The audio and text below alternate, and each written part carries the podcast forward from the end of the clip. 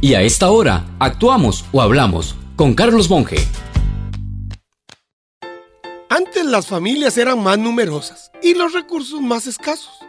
Entonces era usual ver en la calle a una madre llevando con ella un paquetón de niños que nuestros abuelos decían que era una marimba, porque iban del más grande al más pequeño acomodados en fila.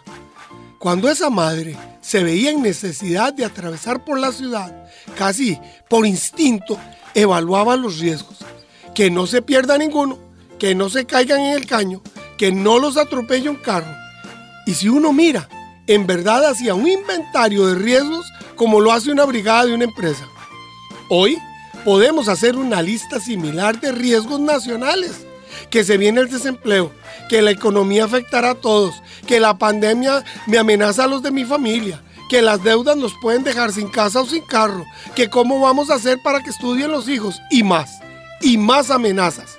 Pues bien, recordemos a la mamá de la marimba, que los hacía tomarse de la mano, unos a otros, todos en fila. Los ubicaba a la orilla del caño y les decía, cuando avise, cruzamos todos juntos de la mano, porque así es más seguro.